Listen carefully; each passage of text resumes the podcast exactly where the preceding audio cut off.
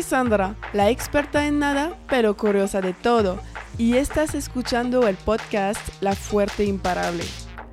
En este episodio estamos con Rubén Bañuelo, el cofundador de Cobra Film, una productora mexicana. Ellos han producido la película y la serie de las Chivas, de Cuba para Izapalpa de Los Ángeles Azules, el documental de Mania Making el Álbum, pero también comerciales para el gimnasio Black Box o de la tequila San Matías. Con Rubén hablamos de su trayectoria, cómo llegó al mundo del cine, su mentalidad de dar lo mejor en cada producción, sus nominaciones en los Latin Grammys y su camino con la serie de las Chivas. Este episodio es una importante dosis de enseñanza y una demostración de humildad. Si te gusta el podcast, puedes seguirme en Instagram at La Fuerte Imparable. Espero que le van a gustar este episodio con Rubén. Aquí vamos, c'est parti. Hola Rubén, gracias por aceptar mi invitación y bienvenido en el podcast La Fuerte Imparable. ¿Cómo estás? Muy bien, muy emocionado de que me hayas invitado. Muy oh, sorprendido de este lugar donde lo estamos haciendo también. Sí, estamos grabando en red y está muy bonito. Entonces, para la gente que no te conocen, ¿te gustaría introducirte de la manera que quieres? pues bueno, yo me llamo Rubén Bañuelos, soy director y productor este, de cine, de documentales, de productos audiovisuales, empresario. Eh, y ya, soy de Guadalajara, soy mexicano. Entonces, pues, gracias por la presentación, pero antes de hablar lo que haces ahorita de, películas y todo, me encanta hablar de la infancia, porque creo que da muchas ideas de por qué haces lo que haces ahorita. Entonces, ¿cómo fue tu infancia? ¿Cómo era, era Rubén niño? Eh, siempre fui una bala, ¿no? Soy, soy un...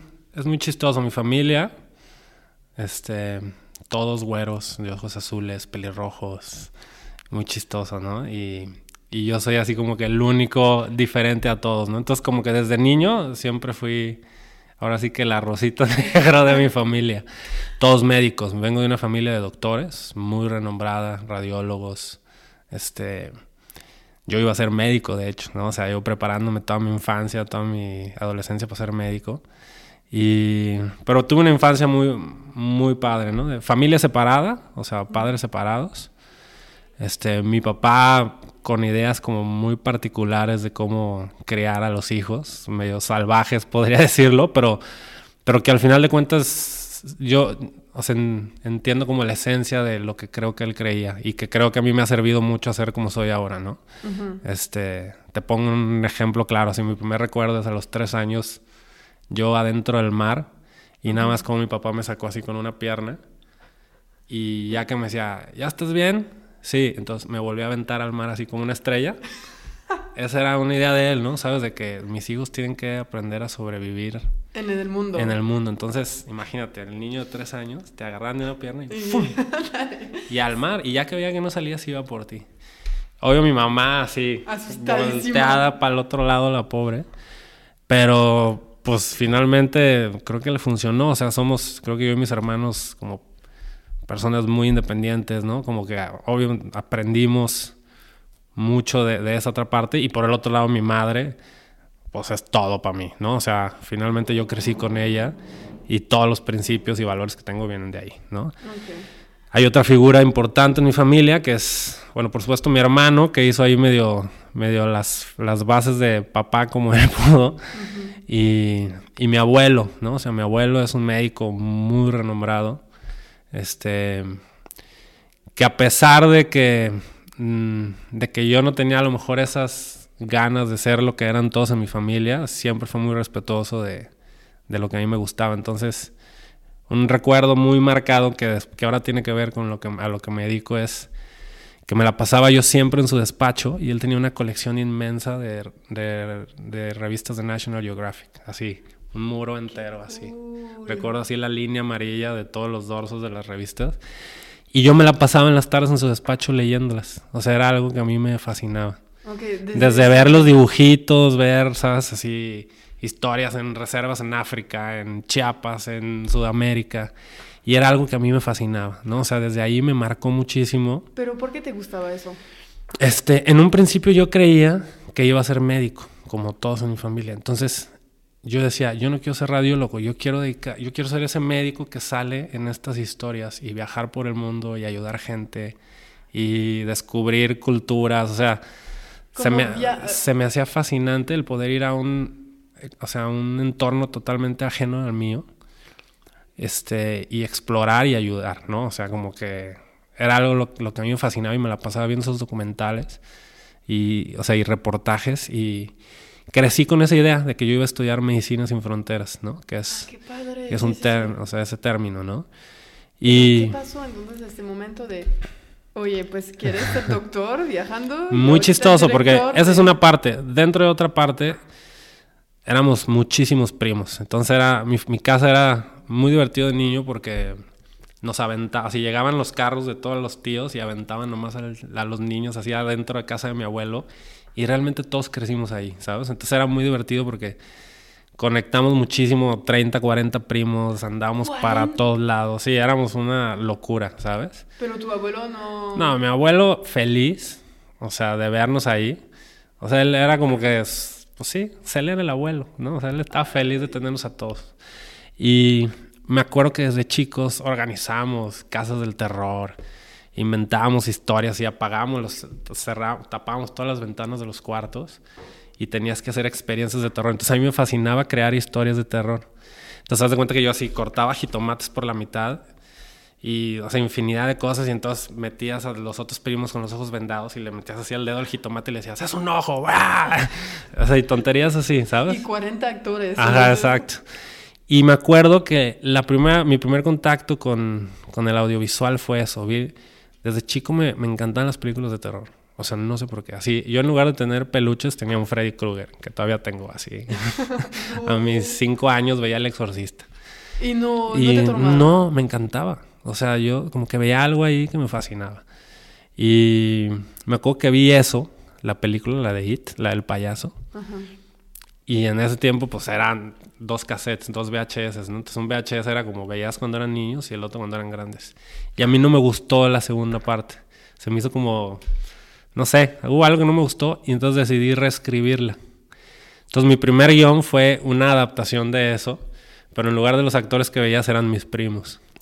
Y creé un final alterno, ¿no? Así como ¿Y al de la película. Tenías este momento? No sé, 8, 10, no sé, no tengo idea. ¿Y lo jugaste con tus primos en la casa Sí, de o sea, y eso, y me acuerdo perfecto escribir, o sea, o sea ahorita ya reflexionando, es la primera vez que escribí una adaptación de guion, ¿sabes? Así de, de hacer algo. Y luego ya, pues siempre me llamó la atención tomar fotos. O sea, en las mismas revistas de National Geographic veía, o sea, me fascinaba, ¿sabes? Veía a los fotógrafos con lentes gigantescos, escondidos así, buscando animales, esperando. Y era algo que a mí me causaba fascinación. Entonces, este, pues bueno, crecí. Me acuerdo que llegué a hacer cortometrajes así en la secundaria, en la prepa. O sea, ya traía yo como esa idea, pero nunca vi el estudiar cine. O sea, veía películas todo el tiempo. Como soy el, tercer hijo de una familia y, soy como una especie, como se le dice el pilón. O sea, mis hermanos son mucho más grandes. Yo fui así como que el... El último que El último chiripazo ahí. Entonces crecí en realidad solo, ¿me explico? O sea, como... Pues, o sea, entonces yo creaba, o sea, me acuerdo que de niño mi, mi jugar con juguetes era acomodar todo el mundo. O sea, das de cuenta que así, hacía castillos. Y, y ya lo de jugar ya no jugaba, ya no me interesaba. Era así como que solo me gustaba como establecer la historia. Y luego ya así como que ponerme a jugar con nada, Es como los Sims, la gente prefiere como crear la casa y crear tu anime, pero jugarles se aburren y crean otra casa y regresar a... Sí, entonces bueno, desde chico era muy así, ¿sabes? De crear mis historias y bla, bla, bla.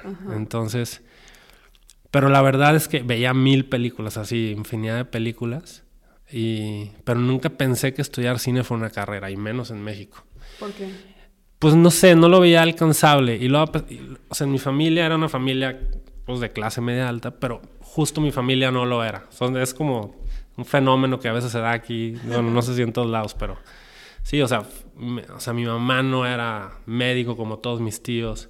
Obviamente súper trabajador, trabajaba ahí, pero no teníamos, digamos que los recursos que yo veía con mi primo de al lado y mis otros 40 primos, ¿no? Entonces, yo me acuerdo que decidí entrar a la escuela, a la UDG, justo para prepararme, para estudiar, para ser doctor, todo.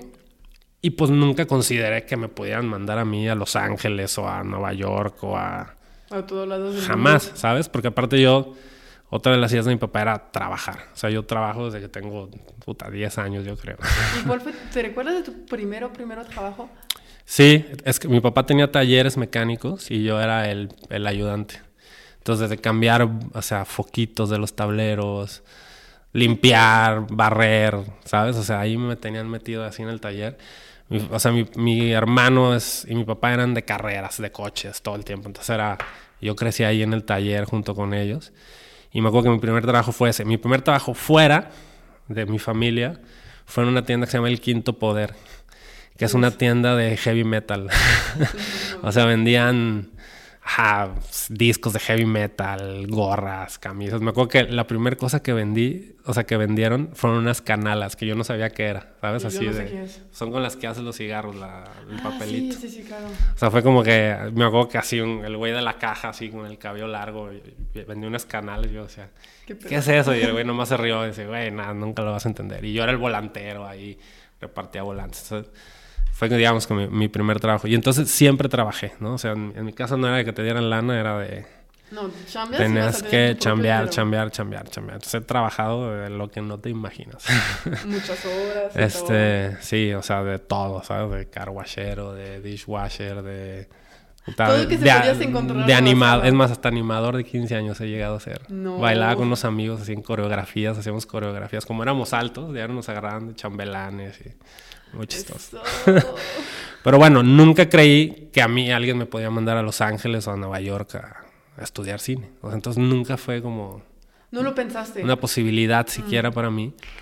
Y la foto yo no lo veía como una carrera para mí. O sea, me gustaba. Como o sea, hobby. Como hobby. Ajá, no me veía yo estudiando.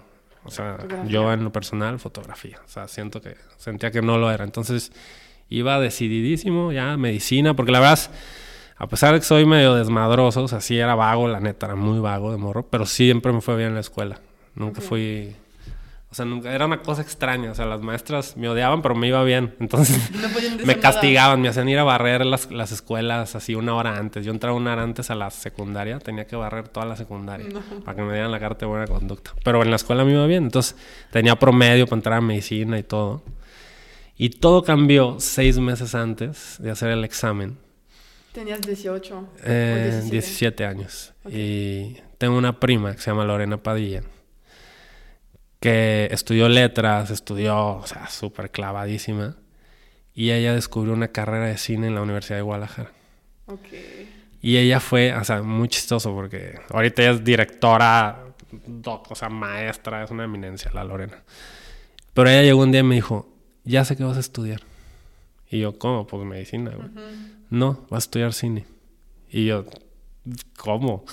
Me dice, sí, ya hay una carrera de cine en la Universidad de Guadalajara y te vas a meter a esa. Y yo, ¿de qué hablas? Y me dice, nada más hazme caso, ve a tomar unos cursos que, están dando y si te gusta, o sea, me dice, yo siento que tú tienes que estudiar eso. O sea, yo todavía así, o sea, ni siquiera una posibilidad para mí, ¿sabes?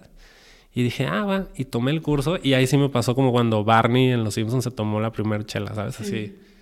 O sea, en el momento que entré a un aula y que me empezaron a enseñar de narrativa del cine, o sea, fue así un clic. Médico jamás. Y la verdad es que sí soy, o sea, nunca he sido miedoso de nada, ¿no? O sea, de que obviamente me decían, no, ¿cómo estudiar cine? Te vas a morir de hambre.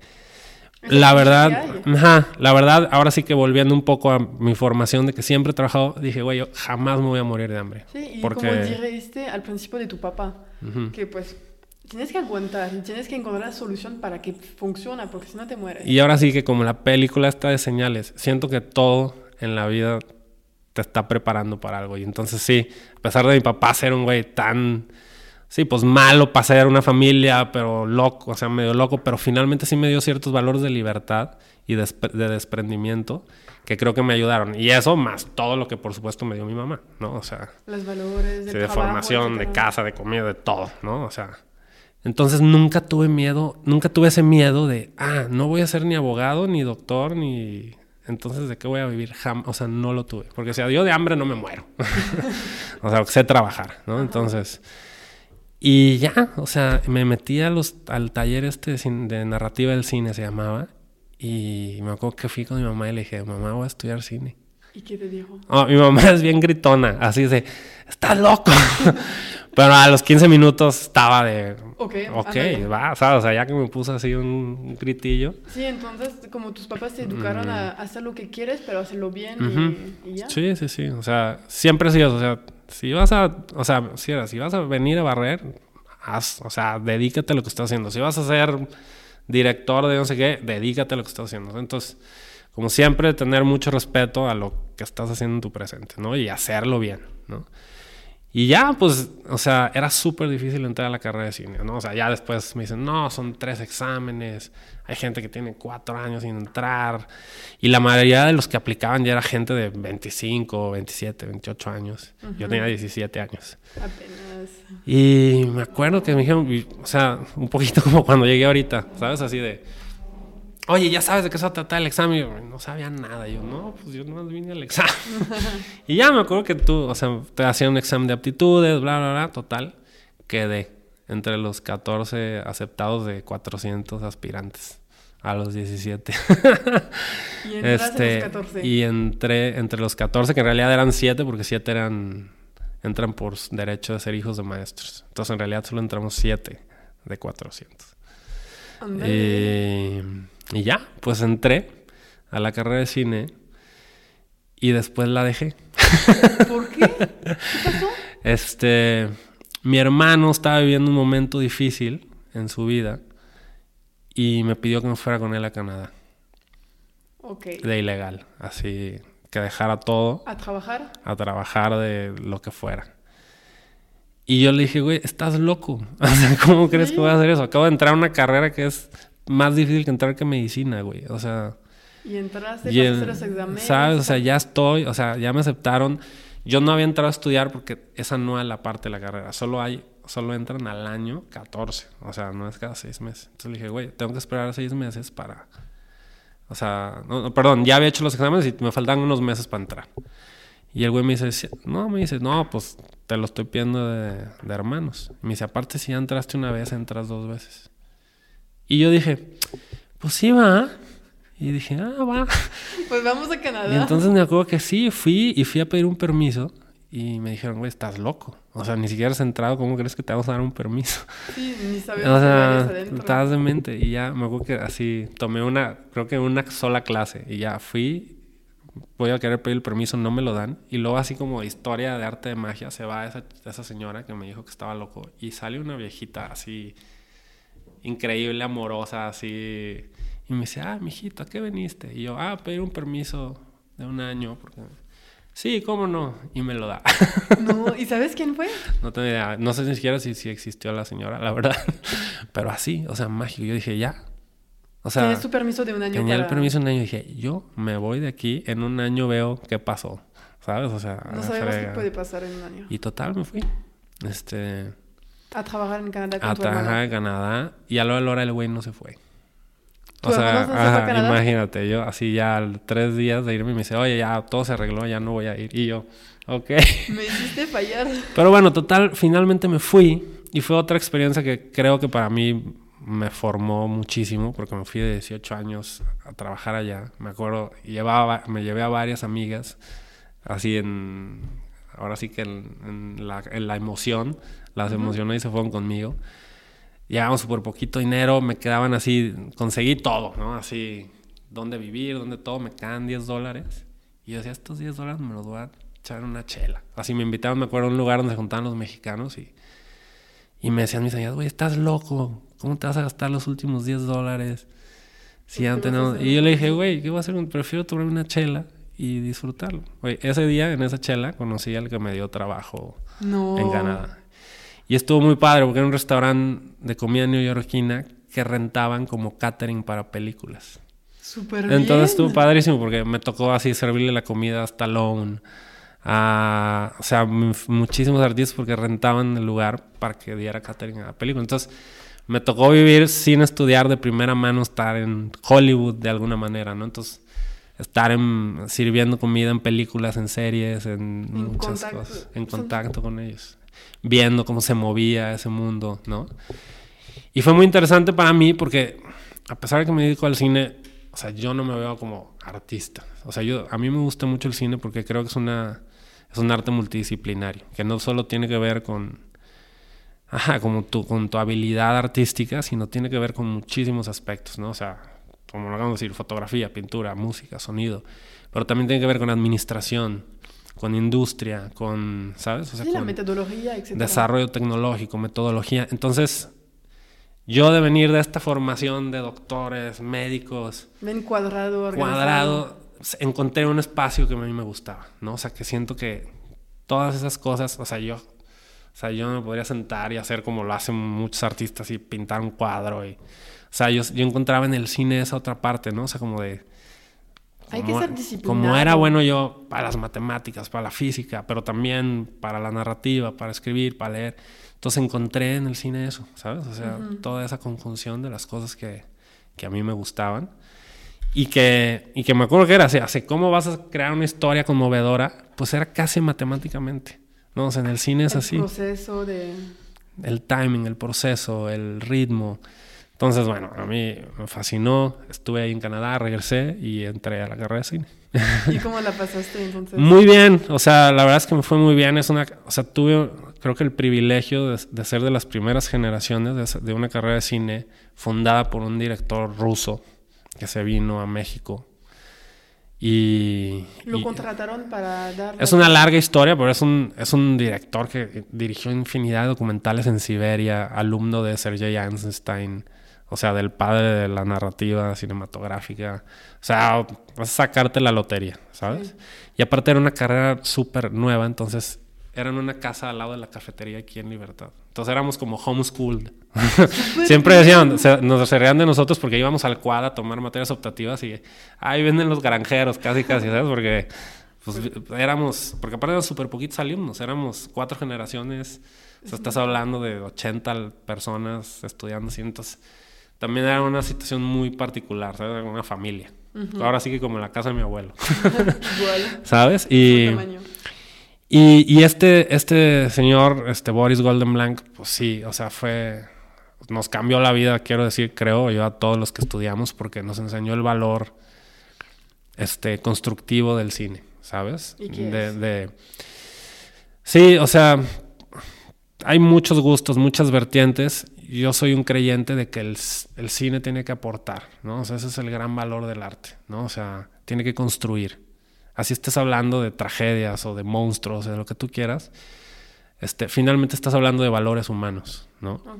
Disfrazados de lo que tú quieras, de samuráis, de aliens, y, y a través de experiencias personales hablas del lenguaje, hablas del lenguaje universal, ¿no? Que son los valores humanos. Entonces es ahí donde viene la conexión y una película puede gustar en México y puede gustar en China y puede gustar porque estás hablando de un lenguaje universal, ¿no? Que son los valores humanos. Entonces, él muy ferviente de, que, de que el cine debe tener una causa, ¿no? O sea, y un, y un valor agregado y una construcción. Entonces, más allá de aprender a usar las cámaras y editar, creo que nos enseñó la esencia del cine, ¿no? De qué es, del por qué hacerlo, ¿no? Y con qué sentido y, y de explorar tuyo interno para saber qué es lo que le quieres decir al mundo y cómo lo quieres decir, ¿no? Y finalmente convertirte en este espectador así invisible que asimila historias y que da un punto de vista, ¿no? Sobre Entonces, fue transformador estudiar con él. Ya murió. Okay. Pero finalmente formó lo que ahora es la licenciatura de Artes Audiovisuales, que es el Departamento de Imagen y Sonido de la Universidad de Guadalajara. Ah, que es un, ya es un o sea, una universidad hecha y derecha en el quad, con foros, con infinidad de generaciones ya de alumnos súper talentosos. Pero bueno, a mí me tocó ser parte de, digamos, que esos primeros. Y mi prima estaba ahí, ella también entró a estudiar cine. Ah, súper bien. Entonces, digamos que fue algo muy padre. yo durante la carrera, a pesar de trabajar todo el tiempo, decidí no trabajar. Porque era algo que sí te decía, este, o sea, Boris, era, esta, o sea, estudiar cine es como estudiar medicina. Es un compromiso de por vida. Porque todo el tiempo estás creando, creando asimilando, okay. ¿sabes? Analizando. Entonces, exacto. Aquí no vas a venir y chambear de 9 a 6 y a las 6 te vas. No, el cine es un compromiso de por vida. Con todo lo que eso conlleva. Entonces, obvio, es una carrera difícil. O sea, de los 14 nos gradamos 3, ¿sabes? O sea, es...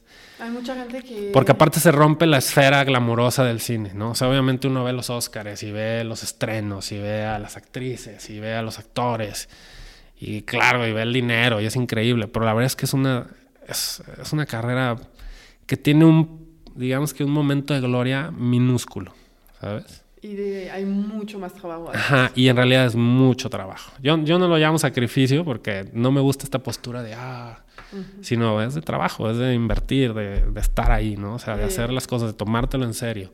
Y elegir tiempo, si quieres dedicarte a otras cosas que tu trabajo, de a tu familia, cosas, no lo puedes. Sí, muy difícil, muy difícil compaginarlo con una vida personal establecida como debe de ser, como debe de ser, ¿sabes? Entonces y que sobre todo también sometida a que puede ser juzgada por todos. Ah, o sea, estudia cine. Ah, o sea, ¿a qué te dedicas? ¿Sabes? O sea, es... Pero bueno, es parte de... Y, y creo que no solo mi carrera, la viven muchas otras carreras, ¿no? o sea, hoy en día. Los creativos en general. Este... Eh, pero bueno, yo dentro de mi manera de ver la vida, y como él me lo dijo, me dijo, es un compromiso, yo me encontré la manera de de no trabajar, porque era muy fácil estar estudiando y que ya te ofrecían hacer un comercial. Pero para mí eran, yo sentía que eran distractores. Yo quería estudiar y absorber todo lo que pudiera de, de, este maestro. de mis maestros, de, ¿sabes? Y entonces sí poder salir. Entonces, bueno, me las arreglé. O sea, fui coyote, traficante de camionetas. o sea, hice infinidad de cosas, ¿no? Este, para poder... Pagar. O sea, vivir durante esos cuatro años, pero creo que al final estuvo padre porque en cuanto salí me sentía...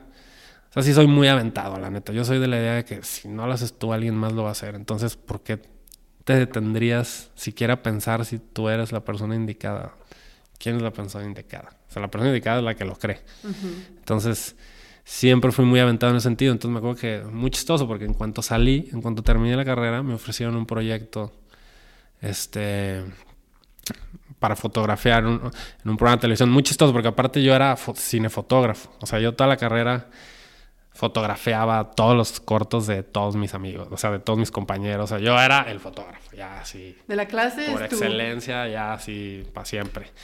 Y entonces me acuerdo que empecé, cuando empecé la carrera documental, la materia documental, empecé con un proyecto que se llamaba Chiquilistlán de las Ingratas, que hablaba de de un pueblito que está ahí cerca de Tapalpa donde casi solo hay mujeres y niños y ancianos, porque todos los hombres se van a, Estados Unidos a trabajar. Y era, digamos que una historia muy peculiar donde la banda del pueblo era de mujeres, la conductora de la ambulancia era mujer, ¿sabes? Así como todo el pueblo y funcionaba perfectamente dirigido por mujeres. Y entonces era un poco irónico el chiquilistán de las ingratas, porque obviamente todo, o sea, se centraba un poquito en esa sí, en esa dualidad, ¿no? De no están los hombres, pero pues estamos nosotras y obviamente la familia es disfuncional, pero bueno. Y me acuerdo que ahí me fue muy bien con ese docu que yo dirigí y salían... ¿Cómo te, mi pregunta es, ¿cómo te ofrecieron este primero? ¿Cómo vieron tu currículum? O porque sabemos que hay que conocer gente, entonces, ¿cómo hiciste para entrar en este mundo que, como lo dijiste, hay que tener ganas para entrar a este mundo. O sea, ¿cómo me ofrecieron ese docu? ese docu a mí se me ocurrió, ¿no? O sea, era parte de la materia de documental. Cada quien tenía que desarrollar un tema. Entonces, ¿Y tú elegiste este? Sí, o sea, un poquito pensando, digo, cerrando lo del National Geographic. O sea, cuando yo me di cuenta de esta parte del cine fue, fue así como un trancazo para mí porque dije, güey, yo no quiero ser el médico que sale en la revista. Yo quiero ser el güey que hace estas historias. ¿Me explico? O sea, toda la vida crecí creyendo que yo quería ser el doctor que salía en las fotos, cuando yo quería ser el güey que escribe sobre el doctor. que escribía sobre el doctor. Entonces, para mí fue así, un trancazo. Y bueno, y entonces a partir de eso, pues sí, era buscar temas que a ti te conectaran, ¿no? Entonces yo crecí en una familia formada y creada y construida por mi mamá, ¿no? O sea, una familia donde eran los valores de tu mamá, los valores de, una mujer, ¿no? Y entonces siempre traía este tema, ¿sabes? Como esta, estas familias, digamos que desprendidas de la figura paterna, ¿no? Y por eso me ocurrió, o sea, íbamos mucho a ese pueblo, un amigo tenía una casa en ese pueblo y a mí me sorprendió mucho que cuando los domingos tocaba la banda de mujeres. Ah. Entonces ya investigando empecé a ver, güey, casi no hay güeyes. O sea, casi todo es dirigido por mujeres. Entonces ya, ahí salió la idea, ¿no? Ok. Y saliendo de la carrera, este, la misma universidad tiene un, tenía, no tenía un canal de televisión, antes tenía como un departamento y hacían programas que salían en Televisa, ¿no? O sea, como en ciertos horarios y me invitan a fotografiar uno de esos documentos, uno de esos programas que, que hacía reportajes políticos y sociales. Se llamaba Rap TV. ah, sí, muy, muy, cagado. Y entonces voy, hago el, me acuerdo, hago el, el fotografío, el programa, que el productor era uno de mis amigos, que ahora es de mis hermanos de la carrera, ¿no? Así se llama Pavel Cortés. Y ya, o sea, quedó muy bien. Entonces me habla la directora del programa y me dice, oye, te quiero entrevistar. Y ya, sí, me dice, te quiero ofrecer trabajo, pero de director. Y yo, no, yo soy fotógrafo. Me dice, no, yo siento que tú eres director. Y ahorita tenemos dos directores, pero yo siento que tú puedes hacer la chamba de los dos directores. ¿Te avientas o no? Y yo, obvio. O sea, así con las piernitas abajo de la mesa temblando. O sea, yo a mis, no sé, tenía 22, yo creo. Y dije, claro, pues si no lo hago yo, alguien lo va a hacer, ¿sabes? O sea, ¿por qué no voy a ser yo? Soy, o sea, si, si me lo está ofreciendo a mí, es que soy yo. Y ya, pues, fue uno de los años más difíciles de mi vida porque ahí aprendí el rigor de la televisión, ¿no? O sea, una cosa era un documental y tardarte. La televisión es... Cada jueves a las 12 del día yo tenía que entregar un, un documental que había preparado por un equipo de investigación por tres semanas. Y entonces todo lo que yo le oí, así, yo dije, jamás voy a ser abogado, jamás voy a ser... O sea, me veía los fines de semana estudiando la ley general del trabajo porque yo tenía, ¿sabes? Así que entrevistar a no sé quién o... o sea, tenías que separar sobre Tenía que saber sobre el tema y tenía que ir a enfrentar al síndico de Zapopan porque, porque habían subido el precio de es X cosas. Entonces, ajá, entonces... Esa es la magia también del documental. Te permite vivir experiencias, experiencias que tuviste que haber vuelto a nacer para pertenecer a esas experiencias. Entonces, para mí esa es la fascinación del cine documental. Vivir muchas vidas. Vivir, exacto, vidas paralelas. O sea, es, ese regalo te da el hacer documentales. Entonces, a partir de ahí, pues bueno, hicimos eso, o sea, hice eso, estuve durante un año y, y el primer proyecto documental que salió fue con Pavel. Yo le fotografié un documental que se llama Makeup, que es sobre un bar gay que ya no existe, que se llama El Mónicas.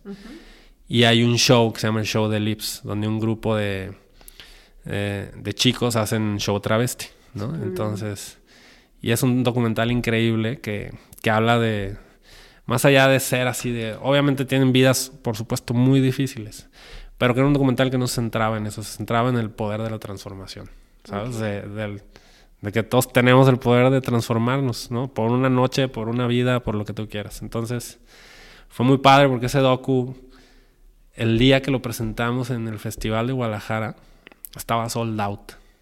No, qué ¿sabes? padre. Y de pura gente que no eran nuestros amigos. O sea, nos empezaron a hablar todos nuestros amigos de, güey, no hay boletos.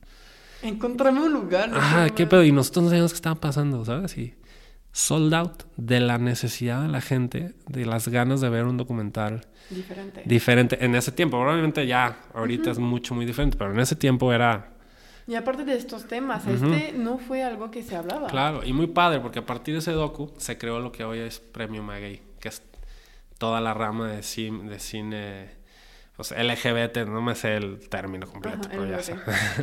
Pues. y, y ahora Pavel es el director de Premio Maguey, ¿sabes? Que es un, es, un ramo del Festival de Cine que ya tiene películas de todo el mundo, que es de lo que hablamos hace ratito. Uno piensa en Guadalajara, pero uno tiene que pensar en todo el planeta, ¿sabes? Entonces, en conjunto con la Berlinale. Entonces, muy padre, porque a partir de ese proyecto se creó algo. ¿Y se puede encontrar aún ese documental? Sí, está el link. Ah, ok, pues me lo vas a pasar. Te, lo, paso.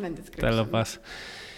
Y bueno, no, o sea, a partir de ahí yo este, em, trabajé en la universidad. me ofrecieron hacer un proyecto de cultura para la UDG. O sea, no tenían este, un programa que hablara de todos los proyectos. Se estaba construyendo el auditorio Telmex, ¿no? estaba el Teatro de Ana, entonces venían. Entonces nos dieron a mí y a, uno de mis socios en ese momento, que se llama Toys, la tarea de crear un, digamos que una barra de contenidos de cultura. Entonces creamos un programa que se llama La Vagoneta. ¿Cuánto tiempo debía de durar este programa? Era una vez a la semana, duraba media hora. Súper bien. Y sí, sí, sí. Entonces yo dejé Rap TV y empecé a dirigir La Vagoneta y empecé a dirigir también cápsulas en el noticiero matutino de, de Canal 4. Entonces hacíamos cápsulas que llaman facetas. Entonces, muy padre porque yo en ese momento me dedicaba a hacer, ¿no? O sea, había directores dentro de la UDG que entregaban un programa al mes y yo entregaba 17. O sea, ¿sabes? Entonces, también fue algo que le agradezco, que es algo muy padre a la UDG, ¿no? O sea, a lo mejor no nos pagaban el dineral, pero ¿quién a los 23 años dirige 17 programas en un mes? ¿Sabes? Y eso sí no lo daba la universidad. Entonces, yo lo considero un, un periodo muy importante para mí de formación. Estuve ahí durante cinco años. Es para entrenar y probar este, Produciendo programas a la semana sin parar. Entonces, creo que me dio esta otra parte que a veces no lo ves tanto en el, en el lado del cine, ¿no? Que es la disciplina de de sacar las de producción, de estructura, de, ¿sabes? De administración, de estrategia, bla, bla, bla. Y tienes que ser súper productivo porque no puedes fallar una semana. Y de estar buscando temas. Y... Entonces fue muy padre porque subíamos así, venían bandas de todos lados y los subíamos a una combi y los paseamos por todo Guadalajara y ahí los entrevistábamos y los llevamos al lugar y luego llegamos al concierto. Entonces fue una época muy padre que me tocó conocer mucha gente, ¿no? O sea, mucha, mucha, mucha gente. Y de la cultura, entonces son gente que cantan, artistas, lo que... Exacto. Entonces, a partir de ahí, decidimos poner la primer productora. O sea, de nosotros, que era aquí al lado. Se llamaba Time Bender. Time Bender porque era esto basado en el libro de Tarkovsky de Esculpir el Tiempo, ¿no? Que es a lo que se dedica el cine. En el cine tú, o sea, sabes, el escultor trabaja con arcilla, el pintor con el, o sea, en el cine trabajas con el tiempo y, el que haces con el tiempo, el tiempo y la luz, ¿no?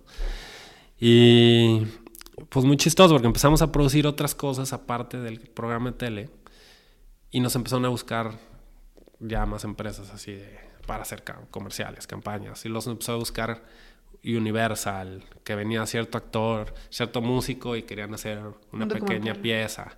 No, eran piececitos, o sea, yo Sí, pues estaba, estábamos en los 20, en nuestros 20, pues, ¿sabes? Y nos empezaban a soltar cosas. Pero bueno, ya, ya teníamos un buen background por los programas de televisión. Entonces, decidimos, bueno, antes de, que diera yo el brinco y dejar, digamos, ahora sí que el paycheck, porque yo ahí seguía haciendo, pues sí, paycheck, ¿no? O sea, yo trabajaba y a los 15 días tenía mi chequecito. Sí, 15 Y hacemos otro programa que se llamó Cadáver Exquisito que hablaba de... Sí, de este, digo, es este juego que hicieron los surrealistas, ¿no? No sé si lo conoces, ¿no? Donde, haz de cuenta, yo escribo el cadáver exquisito y te lo paso y tú escribes de lo que lees lo que se te venga. Okay. Pero entonces tú tapas lo que yo puse y tú se lo pasas a alguien más. Entonces empieza a crear una historia solo conociendo la frase. La, última frase. Y al final, pues lo lees. Entonces... Ah. Era un juego que jugaba Dalí, que jugaba, ¿sabes? Así. Entonces después se empezó a hacer en pintura, se empezó a hacer en escritura, se empezó a hacer en escultura. Y a nosotros se nos ocurrió, ¿por qué no hacerlo en el cine? Si es un arte multidisciplinario, entonces cinco directores, cinco guionistas, cinco actores. Entonces creamos un reality, el primer reality de cine que digamos que se hizo en, en Jalisco, donde invitamos así cinco directores, jóvenes directores, a, a que escribieran un minuto de un cortometraje solo conociendo el minuto anterior. Ah, solo el anterior, ok, va. Y ya, bueno, era todo un juego ahí muy padre, ¿no? Y a partir de eso dimos un buen brinco porque nos, nos busca Universal para, me acuerdo que tembló en Chile. Y hicieron una de estas canciones como We Are the World, We Are the Children, con muchos artistas latinos y nos pidieron grabar la parte de Mana. Así de que, oye, va a cantar Fer de Maná. Nada más que el güey tiene una hora. O sea, que porque venía de no sé dónde y tenía que llegar al aeropuerto, pues, ¿no? O sea, rockstars. O sea, pues sí son, estás hablando de otro nivel. Pero eres acostumbrado a tener timing. Y entonces, tienes una hora para grabar su parte de, de la, del videoclip y hacer una entrevista para, para recaudar fondos para el terremoto. Y yo dije, va, yo me lo aviento, pero denme nueve horas de preparación para cuando él llegue y hacer una hora. Entonces, fuimos, preparamos, salió todo increíble, grabamos y le cancelan el vuelo a Fer. Entonces, no se va. Ah, tenía más tiempo. Entonces, no, y pero ya habíamos terminado. Ah, Entonces el güey me dice, oye, mamá, pues todo muy bien. Me acuerdo que todos los que trabajaban se fueron. Y yo soy un creyente siempre, o a lo mejor también por vago, porque me gusta, o sea, a mí me gusta el socializar, muy así. Me gusta escuchar a la gente, me gusta platicar, me gusta, no sé, pues finalmente es convivir. Es eso lo que hacemos. Me acuerdo que se fueron todos los de la producción, ya se querían ir, ya está, está, y me quedé yo ahí platicando con el manager algunas cosas. Y el Fer se acerca y me dice, oye, hay que echarnos una chela o ya te vas. Y le dije, no, Vámonos. Ah, nos echamos una chela ahí en el estudio y todo. Empezamos a platicar, nos empezó a preguntar. Me empezó a preguntar, ¿no? Pues ya le dije, hacemos esto, quiero hacer cine, documental. ¿No? O sea, acabo de hacer mi empresa, bla, bla, bla. Llegó y me dice, no, pues nosotros vamos a hacer un disco nuevo y, y vamos a hacer un documental. Entonces contratamos a, ya no me acuerdo cómo se llamaba, pero le acaba de hacer el, el documental a Coldplay. O sea, es un director así Sí, es reconocido. Súper reconocido, y ya se va a ir con nosotros a Los Ángeles, a Miami. Y yo, vale, qué chido. Este, es un súper Padrísimo. Si un día puedo ver algo, estaría increíble. No, sí, le dije, no, pues nosotros hemos hecho esto, porque trabajamos con mucho, muchas bandas, ¿no? O sea, cubriendo el auditorio Telmex, bla, bla. Sí, toda la cultura. Total, ya me despido todo, me voy a mi carro, y cuando me voy a mi carro me toca el manager. Me dice, oye, si regresas. Ah, bueno. Y yo, ah, sí. Y me dice Fer, oye, al Chile. Pues me la, o sea, a nosotros nos late trabajar con jóvenes y me lateó platicar contigo. Te ofre, o sea, este pinche, dice, este director, sí es una eminencia y todo, pero nos va a dar 15 días. Que porque anda en chinga. En chinga. ¿Qué onda? ¿Te la avientas tú? Y yo le dije, güey, yo te doy mi vida entera, ¿sabes? O sea, firmo, no, obviamente yo por dentro, súper ecuánime, yo de, claro, güey. O sea, estoy convencido que yo puedo hacer ese documental. Si no tuvo alguien más. O sea, porque yo dije, si yo, o sea, por algo me quedé, por algo, por algo, vio en mí. O sea, si ya lo está viendo en mí, porque yo no lo voy a ver en mí, ¿sabes? Entonces, si no lo va a hacer alguien más, si no lo va a hacer John Smith de Londres en 15 días, sin importarle, como yo sé que me podría importar a mí. Y le dije, sí, y me dice, ah, bueno, pasado mañana llega Alex, el baterista, si quieres vamos a comer y ahí platicamos. Yo que yo salí de ahí así. O sea, con mis, o sea, como loco, ¿sabes? Así. Entonces le hablo a mi socio, le digo, güey, acá de pasar esto. Tenemos que escribir un documental en día y medio. O sea, yo tengo que llegar a, esa comida. Listo. Listo. ¿Sabes? O sea, si no, él no me va a tomar en cuenta. Y me acuerdo que ahí fue donde empieza a surgir Cobra Films, ¿no? O sea, yo tenía Time Vender y Van, que es mi socio, que lo conoces, son muy chistosos porque nunca fuimos con, o sea, amigos, sí éramos conocidos y era muy cagado porque nos vestíamos igual en la carrera de cine. O sea, él iba un año abajo. Entró un, este, un año después de mí, pero era muy chistoso. Era de esas cosas como bien raras de que pasábamos por los pasillos y traíamos así, de que los mismos pantalones o el mismo color de ropa, ¿sabes? Así era muy cagado. Y nunca, o sea, nunca nos hicimos amigos hasta cuando yo salí de la carrera en un taller de cinefotografía. Nos tocó trabajar juntos y hubo ahí un, clic. Entonces yo me acuerdo que yo diario lo invitaba a chambear. De, güey, deberías de trabajar con nosotros, hay que hacer algo juntos. Pero él estaba produciendo unos reality shows de Dinamarca en Careyes, también viviendo toda una super historia. Pero me acuerdo que cuando surge esto, yo me pongo a escribir esto y le hablo y le digo, güey, tenemos que hacer esto juntos. O sea, le dije, es un proyecto que yo no creo que podemos llevar un crew grande. Y yo siempre he sido la idea, porque yo cuando hice la tesis de mi carrera, si empiezo a divagar mucho me dices, ¿eh? porque soy así. No, está súper. Cuando hice la tesis de mi carrera, yo invité a los que ahora son mis socios en Cobra Films a que fueran mis asistentes de foto, porque yo me gradué como cinefotógrafo. Pero yo dije, yo quiero tener de asistente a alguien al lado de mí que es igual o mejor que yo. O sea, nunca he sido la idea de jerárquica de que tengas tú, soy el patrón y todos ah. son mis hijos, ¿sabes? Entonces yo dije, yo quiero tener al lado de mí, en mi tesis, a personajes que yo sé que pueden hacer lo que estoy haciendo yo o mejor. Entonces me acuerdo que invité a Iván, invité a Sergio, que son Cobra Films. Y, y de ahí hubo una conexión. Entonces cuando hicimos, cuando sale esto de Mana, le dije lo mismo. Yo creo que es un documental que no vamos a poder llevar un crew, sino que tenemos que ir dos, tres personas y hacer todo grabar, o sea, todo, porque son estudios. ¿El montaje y todo? Sí, porque dije, son estudios de grabación pequeños, no podemos llevar seis, seis camarógrafos y, ¿sabes? Entonces, te invito a que dirijas esto conmigo y lo dirigimos y lo fotografiamos los dos. Y el güey me dice, va. Entonces regresa. Y, güey, escribimos, llegamos a esa comida. Bueno, yo llegué a la comida junto con Toys, que era el, el productor, ya con una idea así. Y a los 15 días estábamos en Miami grabando, un documental de la banda más famosa que existe. O sea, te podrá gustar o no, Maná, pero son la banda más famosa a nivel mundial. Son reconocidos. O sea, reconocidos en todos lados. Entonces, yo siento que ahí fue un primer gran cambio. O sea, entendí esta parte de las plataformas en la vida, ¿no? O sea, que me hizo entender. O sea, de repente uno ve a los, o sea, a tus ídolos, los ves. Y se te olvida que son seres humanos. ¿Me explico? o sea, creas esta como figura idealizada de alguien, como si fuera un personaje de, de, ficción, cuando es un ser humano como tú, con una mamá, con un papá, con una historia de vida que lo hizo llegar a donde está. Entonces, me acuerdo que el estar ahí, ya en Miami, con cámaras, con todo, o sea, tuvimos que comprar todo porque pues no teníamos nada, ¿sabes? Así y entendí, o sea, ¿sabes? Y estamos viendo en los estudios y tú veías el roster de los estudios y decía, Cristina Aguilera, Mana, Red Hot Chili Peppers.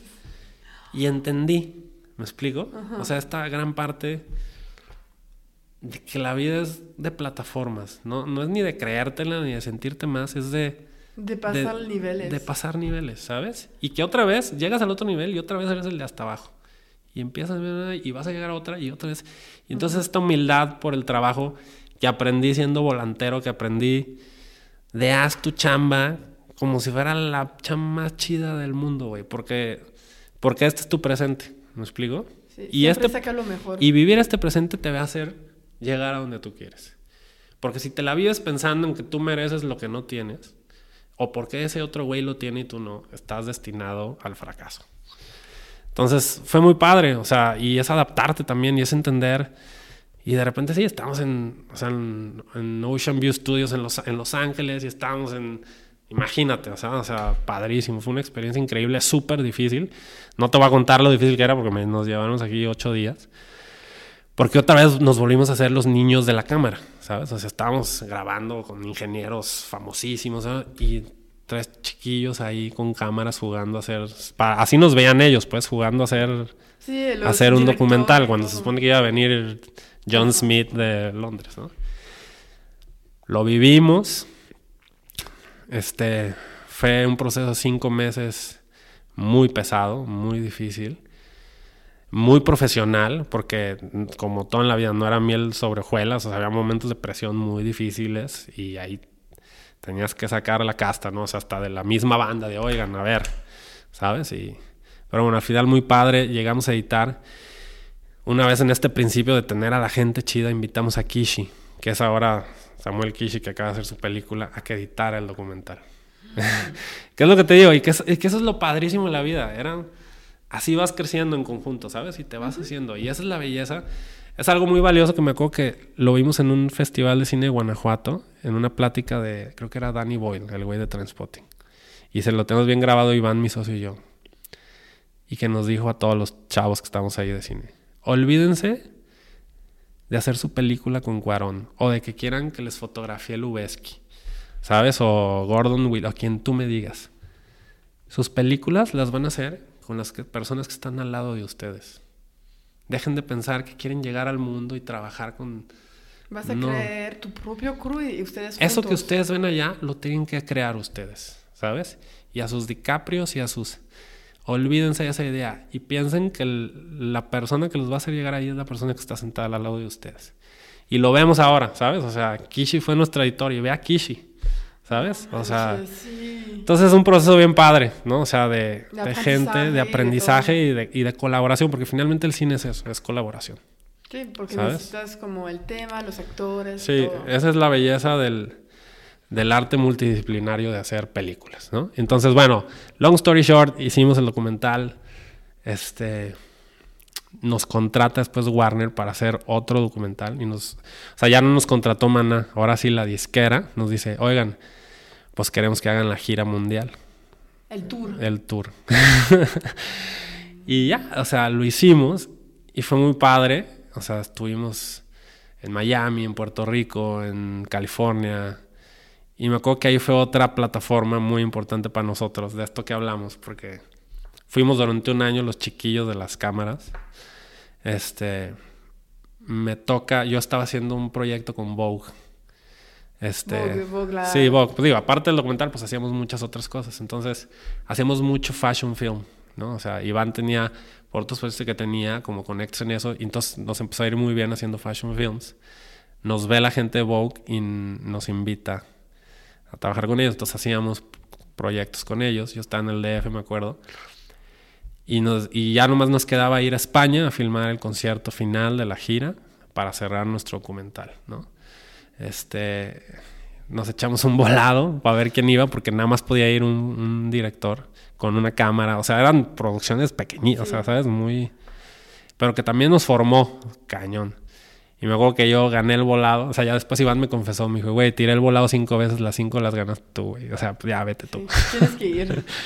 y me acuerdo que yo llego a España, llegamos al sound, llego al soundcheck. Este termina la banda, se van y yo me quedo con el tour manager, un muy buen amigo, Fabián Serrano.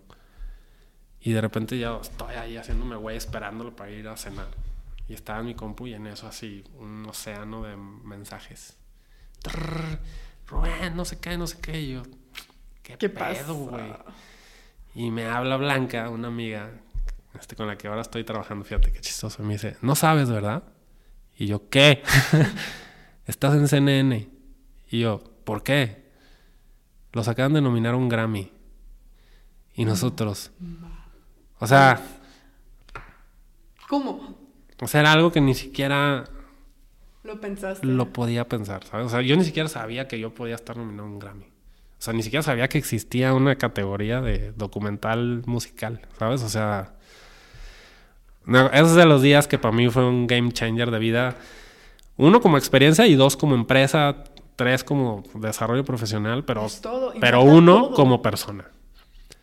O sea, fue muy, o sea, híjole, ni siquiera lo puedo escribir, ¿sabes? O sea, de asimilarlo, o sea, me abrazaban, o sea, nos validó en todos los sentidos.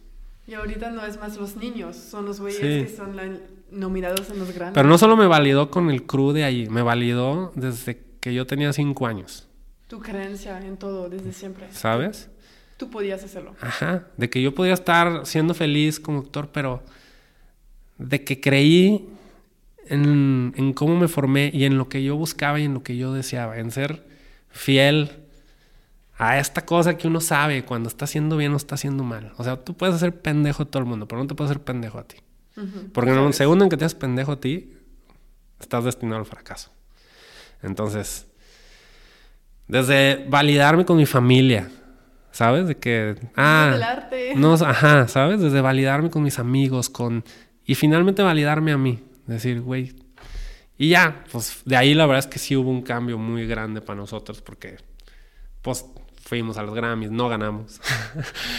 Pero bueno, fue padrísimo y ahí sí hubo un gran cambio. Empezamos a trabajar haciendo muchísimo, o sea, ya nos empezó a buscar. O sea, a partir de ahí hicimos, hice otro documental con Jesse Joy que nos, vuelven, nos vuelven a nominar al Grammy. Voy por segunda vez, pierdo por segunda vez. Hicimos documentales de Los Ángeles Azules, este en Cuba, me fui un mes con ellos a hacer un documental. Este... Siguiendo, siguiendo todo.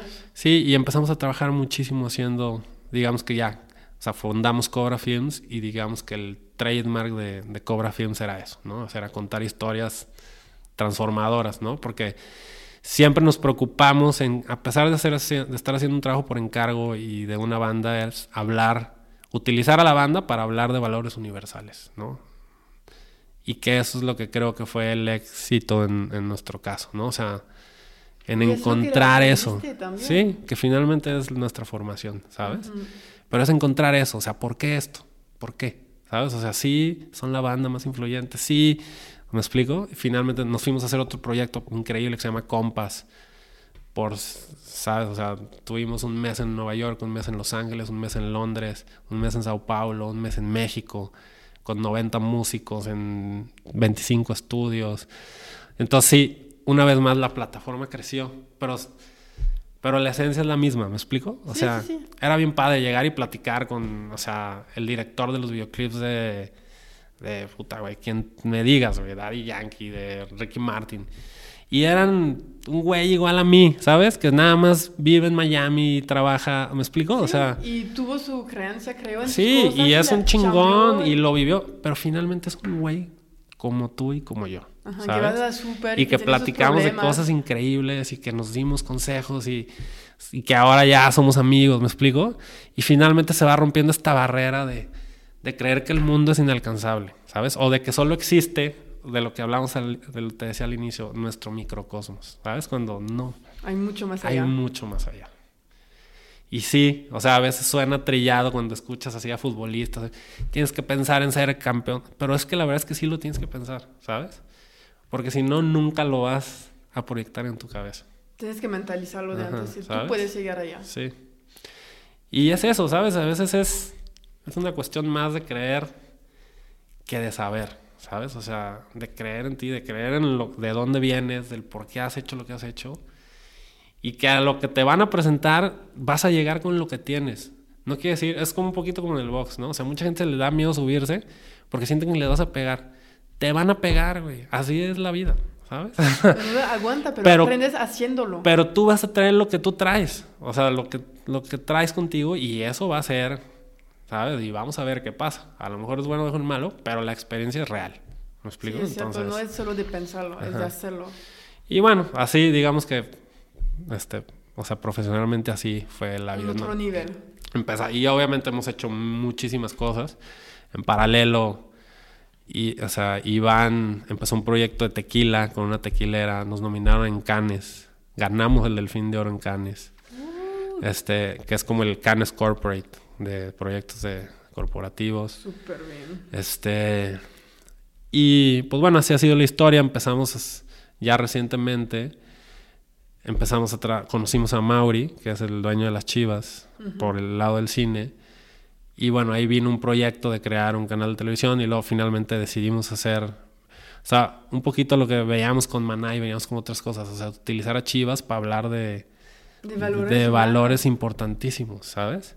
Y que estás viendo documentales de fútbol, pero te importa un comino el fútbol, o sea, estás viendo historias de personajes y lo que han tenido que hacer para llegar a donde están y también el fenómeno social que es Chivas y etcétera. Pero es siempre lo mismo, al fin, es de como de ver, de humanizar a la gente.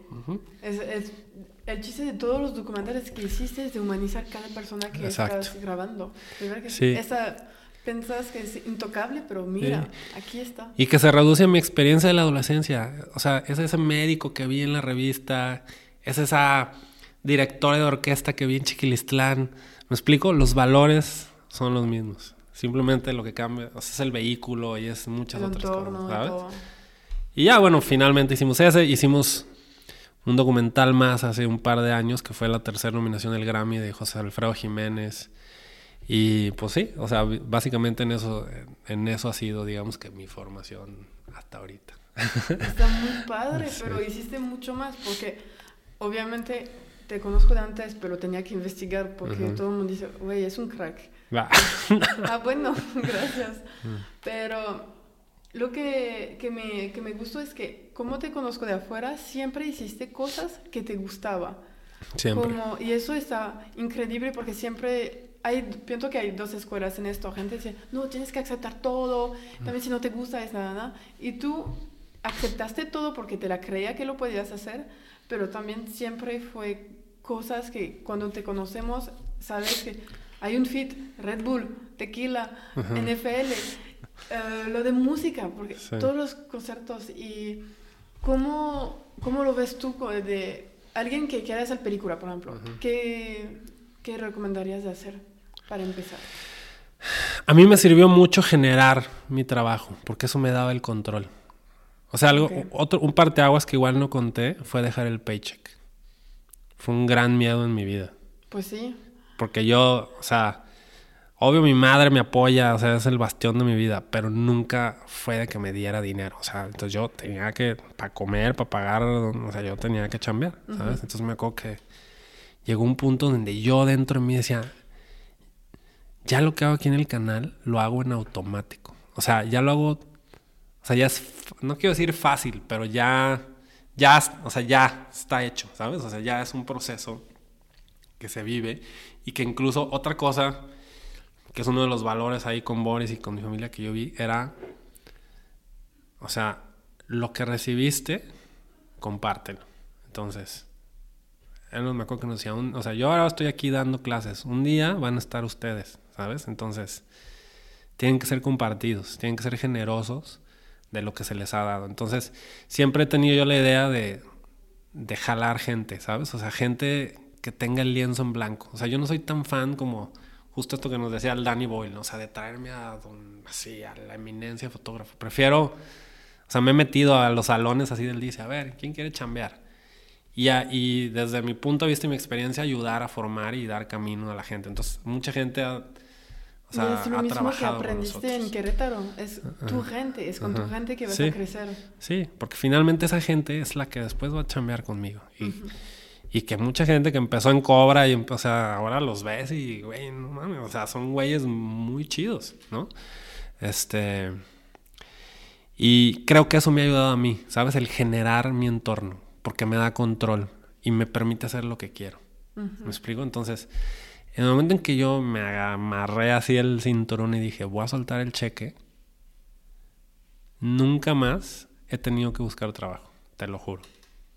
O sea, nunca, nunca he tenido que buscar trabajo. Siempre tengo trabajo.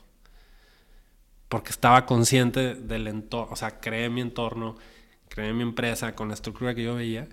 Y desde ese día que solté el cheque, me acuerdo que fue ajá, antes de lo de Maná y todo eso, o sea, que justo íbamos a empezar, siempre he tenido trabajo. O sea, siempre así. Cae un proyecto, cae otro, te busca alguien más.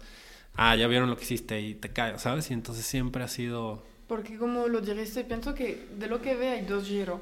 Uno es que cuando lo haces el trabajo lo haces al 100. También si...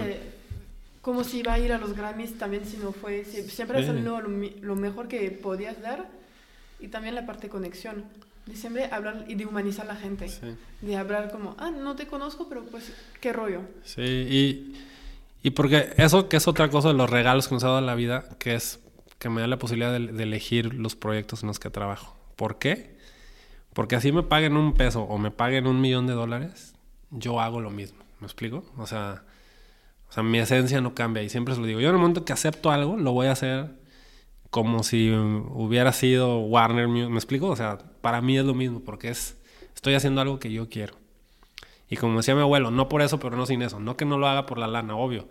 Todos que, o sea, que es otra parte importante, que es la belleza del cine, o sea, la estructura, la industria.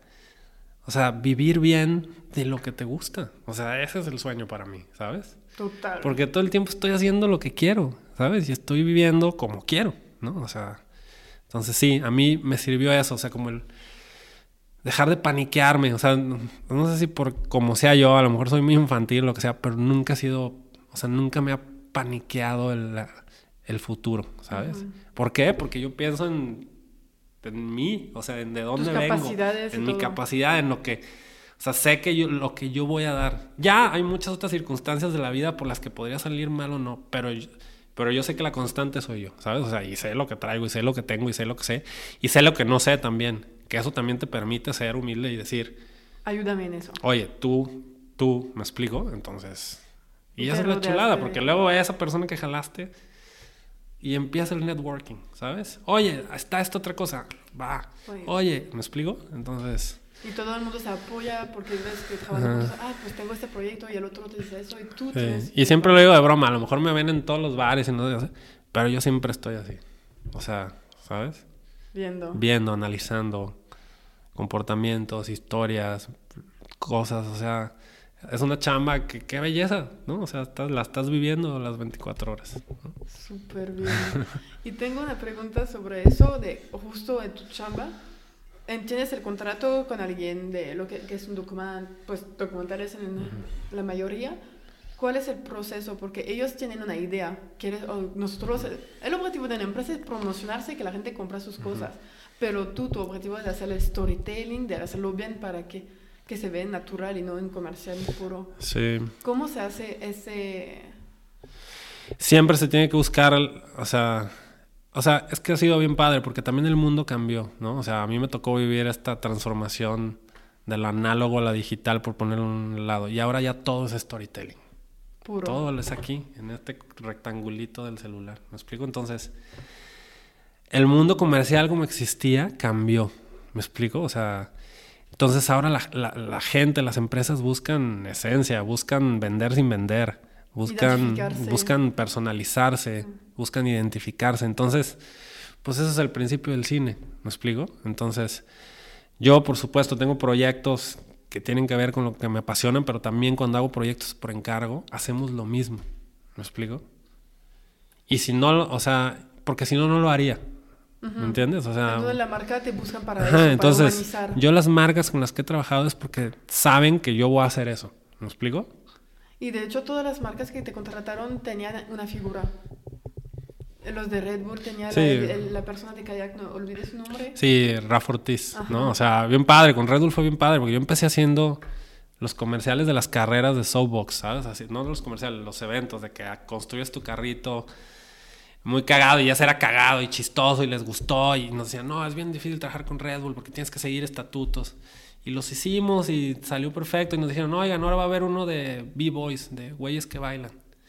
Entonces ahí yo, por ejemplo, ahí cambió con Red Bull porque fuimos a Monterrey a hacer el, el, video y yo me acuerdo que al final, cuando iba a ganar el güey, en lugar de enseñar quién ganó, haz de cuenta que se ve que hace su último paso, cortas y vas a un momento de abstracción del güey. O sea, en un, me acuerdo así como en un prado. Y está bailando solo y está hablando del por qué baila en su vida, ¿sabes? Y luego ya ves que gana. Y me acuerdo que ahí Red o sea, no se esperaba eso. O sea, como que primero dijeron, ¿qué pedo con este? Pero después les encantó. ¿Sabes? O sea, dijeron, güey, o sea, es que le diste, o sea, le diste trasfondo al, al concurso, ¿sabes? De por qué estos güeyes hacen lo que hacen y no nomás eran güeyes ahí peleándose a ver quién daba más piruetas, ¿no? Ajá. Es el por qué siempre. Y, y a partir de ese me ofrecieron el primer documental producido por Red Bull en México, que fue el de Rafa Ortiz. Y luego después de eso lo hicimos, nos fuimos a Veracruz, hicimos la caída y después, años después, hice Compass con Red Bull, que fue este documental por todo el mundo. Entonces, es a lo que voy. Empezamos haciendo carreras de coches, pero queriendo hacer el mejor... La mejor carrera de coche que puedes encontrar en Ajá. Y después, así, plataforma tras plataforma. Entonces, así ha sido con las empresas. Ellos saben que quien nos busca es porque vamos a hacer eso y porque nos vamos a comprometer en encontrar el hilo, que finalmente es un win-win, porque es yo hacer lo que yo quiero y a ellos darles la mejor arma de venta que puede existir, que es la verdad, y es la esencia, ¿no? Entonces, digamos que así funciona. ¿Y cómo es el proceso? Pues es el proceso como el proceso creativo de cualquier película, de cualquier documental, que es, ¿sabes? O sea, seguir los lineamientos, de encontrar tu premisa, de encontrar tu logline, una sinopsis, el, sabes, a los personajes, a bla, bla, bla. No, o sea, seguir todo un proceso creativo de narrativa. Que hay que estudiar en la UDG. Sí, o donde sea, ¿no? O sea, ahorita ya el mundo ha cambiado tanto. O sea, yo siempre lo he dicho, o sea, la universidad está ahí para que la uses. Nadie te va a hacer estudiar. O sea, entonces, depende de uno, ¿no? O sea, y tú puedes estudiar en la UDG, puedes estudiar en Harvard, y si no tienes interés, va a ser la misma, ¿me explico? Mm, nada va a ser. Y también ahorita hay en línea aparte. Exacto, ahora ya tal triple cambio, ¿no? sí, total. Pero sí creo en la estructura, en, en, el... O sea, yo sí soy de esa escuela, ¿sabes? De entenderla para destruirla, ¿sabes? O sea, el, cómo funcionan las cosas para que después tú... Hacer tus propios codos, romper los códigos. No, tiene que ser así, pues si lo... Pero, yo creo que puede ser una otra manera, lo voy a hacer. Sí, pero sí creo que es importante, porque finalmente esa es la sustancia. Luego de repente ahorita como ya puedes grabar millones de horas y seguro te vas a encontrar algo padre. Pero ¿qué grabar? Esa es la chamba, ¿sabes? o por qué estás grabando. O sea, entonces sí, sí creo que la formación es muy, muy importante para después hacer lo que tú quieras. Ajá, y tener esa significación. Y ahorita si podrías armar el película, la serie o lo que sea, pero tú puedes elegir todo. El tema, tienes el burrento, budget infinito, puedes hacer lo que quieres. ¿Qué te gustaría hacer? Tu ultimate dream. Eh, híjole, no, no tengo un ultimate dream. Tengo la idea de... Me gustan las historias. Fíjate que me gustan las comedias románticas. Siento que es un tema trivializado, que luego es así como demasiado explotado, pero a mí me parece me parece increíble, ¿sabes? O sea, siento que es que se pueden hacer comedias románticas padrísimas, o sea, como con sustancia, con profundidad y que sean, porque finalmente la vida es así, la vida es sufrir, es llorar, es, ¿me explico? O sea, tiene como esos... Sí, no puedes delinear. Ajá, entonces, o sea, sé que uno de mis, de mis deseos es hacer una comedia romántica que tengo ahí, o sea, ya estoy en ese proceso. Oh, que, que sea una comedia romántica con un fondo, ¿sabes? O sea, sustanciosa, que, que, no nada más quede así en la anécdota. Siento que es un recurso muy padre. Que nos podemos identificar realmente en eso. Y que tiene que ver con los papás, bueno, la mía. hablando de, un poquito hablando de mi historia. O sea, finalmente yo voy a hablar de lo que... Conoces. De lo que conozco, ¿no? Entonces, también así, o sea, no sé, me gusta tomarme la vida no a la ligera, pero disfrutarla. Entonces, viene? por eso me gustan las comedias románticas, fíjate. O sea, como o sea, encontrar esta ligereza, pero que también la risa es la llave del alma, ¿sabes? O sea...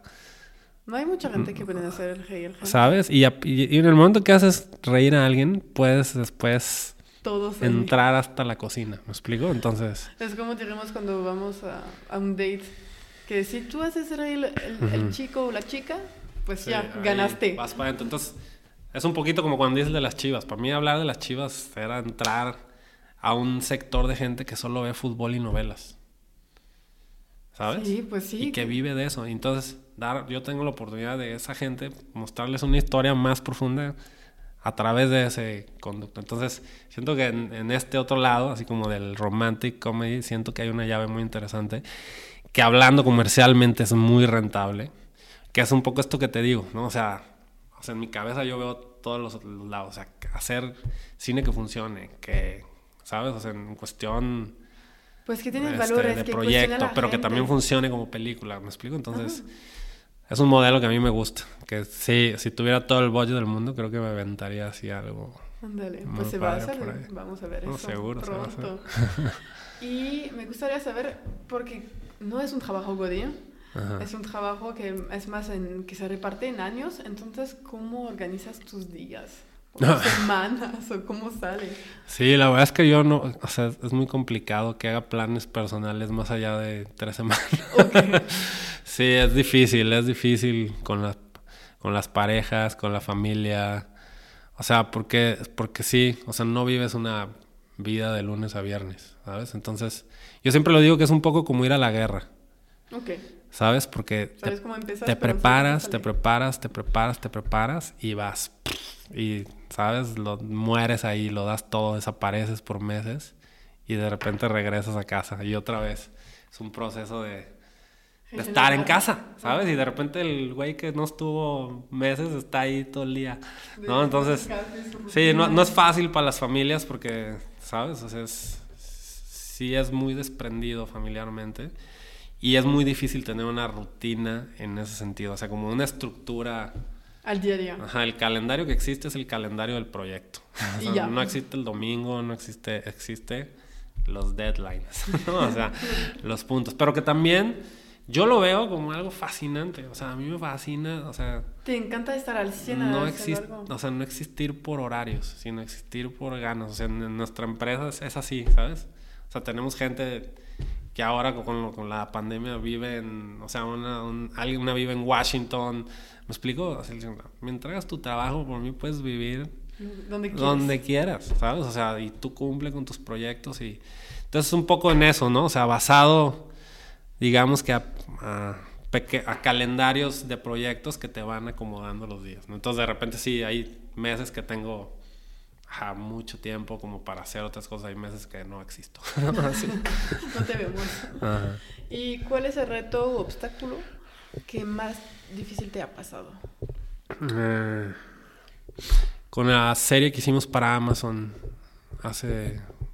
O sea, después de que hice la película de Chivas, este, nos con... O sea, empezamos a trabajar con Amazon, un Amazon Original de Chivas, ¿no?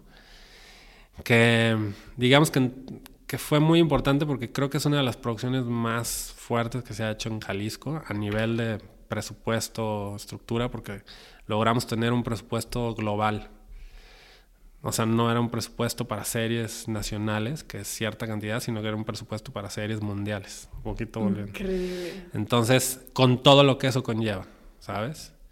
Podría sonar increíble, pero la verdad es que fue muy difícil. Muy difícil porque, una vez más, las plataformas. O sea, toda esta carrera que te he platicado, hicimos la película pensando en esta serie para poder hablar de, ¿sabes? Tras, tras, tal, quién va a trabajar con nosotros. Total, así, todo perfecto. Y de repente nos dicen, no, es que va a venir una empresa americana a hacerla. Tú trabajas para hacer... Y nosotros, ¿cómo? Sí, o sea, esto es un Amazon Original internacional. O sea, no, no hay industria en México para hacerlo, o y menos en Guadalajara. Entonces imagínate el golpe. No, que preparas toda la película. Personal, de vida, de, o sea, ¿sabes? Y nosotros, ¿cómo? Sí, o sea, es que sí, o sea, Cobra Films, o sea, hay cuatro o cinco empresas muy fuertes en Guadalajara, así chingonas, ¿no? O sea, que todo el mundo conocemos.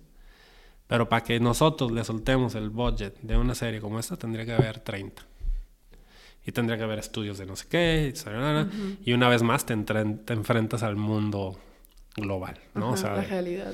De esto no es Hollywood, ¿sabes? O sea, no hay, no podemos escoger de 15 postproductoras, no podemos escoger de 30 escritores, no podemos escoger de 18 showrunners, entonces no, o sea, va a venir una empresa de Hollywood ah, a decirles cómo trabajar. Entonces son golpes muy fuertes de que podría ser muy fácil ¿sabes? Como tomar coraje y represalia y decir, ¿por qué? Pero Tomarlo personal. Pero dijimos, no, ok, si esta es la historia que nos toca, hay que aprender. Porque una vez más estamos hasta abajo de la cadena. Y vamos, ah, pues sí. Pero estamos hasta abajo de la cadena de Hollywood, ¿me explico?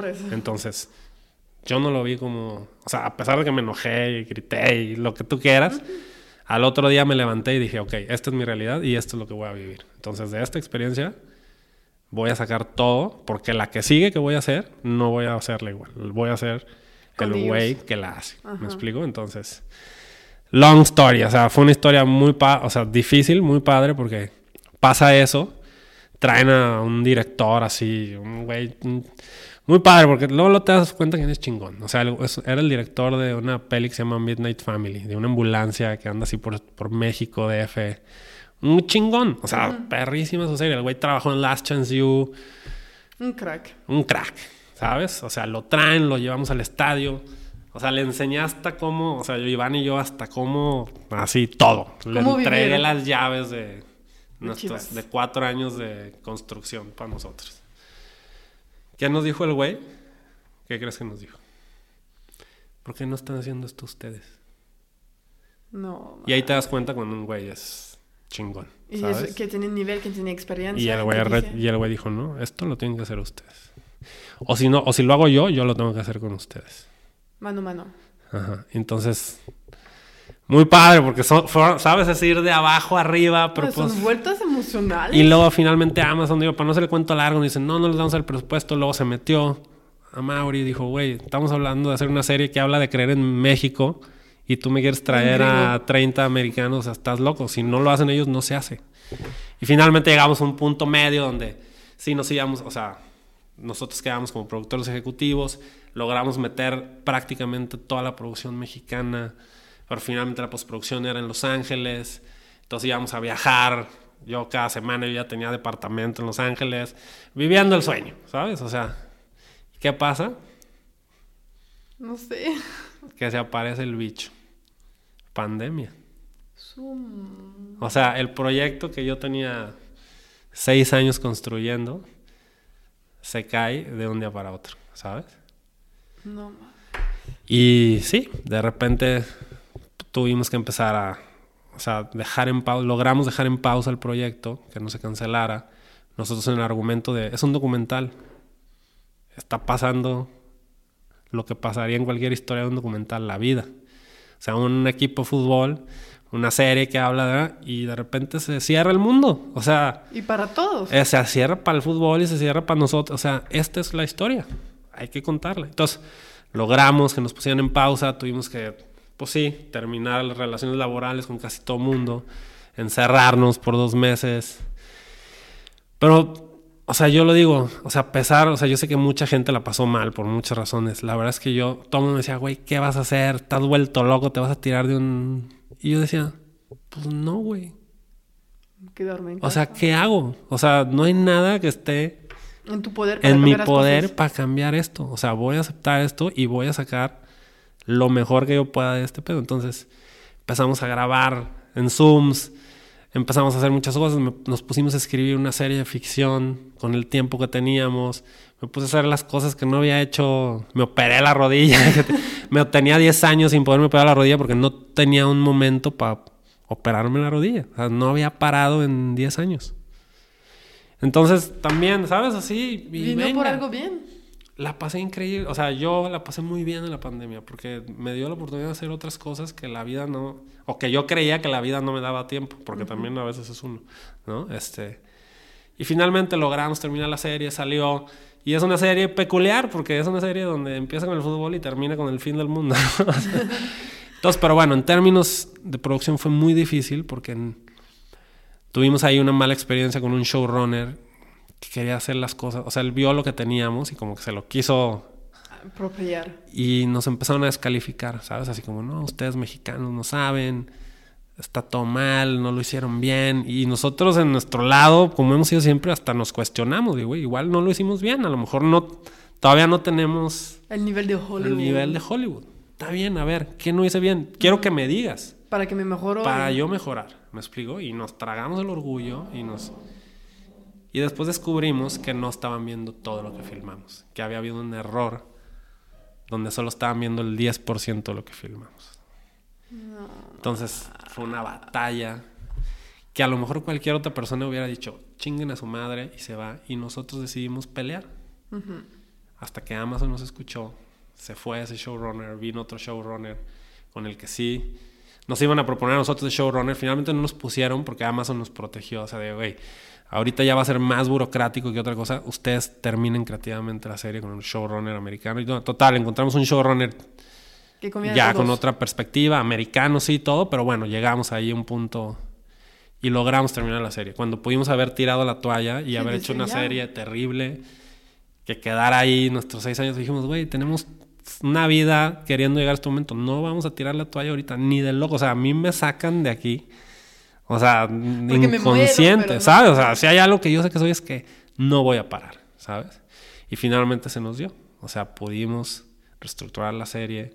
Fue muy difícil. O sea, hicimos algo que creo que no se había hecho nunca en Amazon, que era que reestructuraran como reestructuraran para nosotros. Y finalmente fue el parteaguas para que se empezara a considerar más a productoras mexicanas en shows originales. ¿Me explico? Y que no estén hechas enteramente en Estados Unidos. Entonces, se está viviendo ese proceso ahorita y finalmente nuestra serie fue de las iniciadoras, ¿no? O sea, entonces tiene otro valor, aparte de ser una serie que te puede gustar o no, es una serie que sí marcó un... Sí o sí. En términos de producción, algo, algo importante.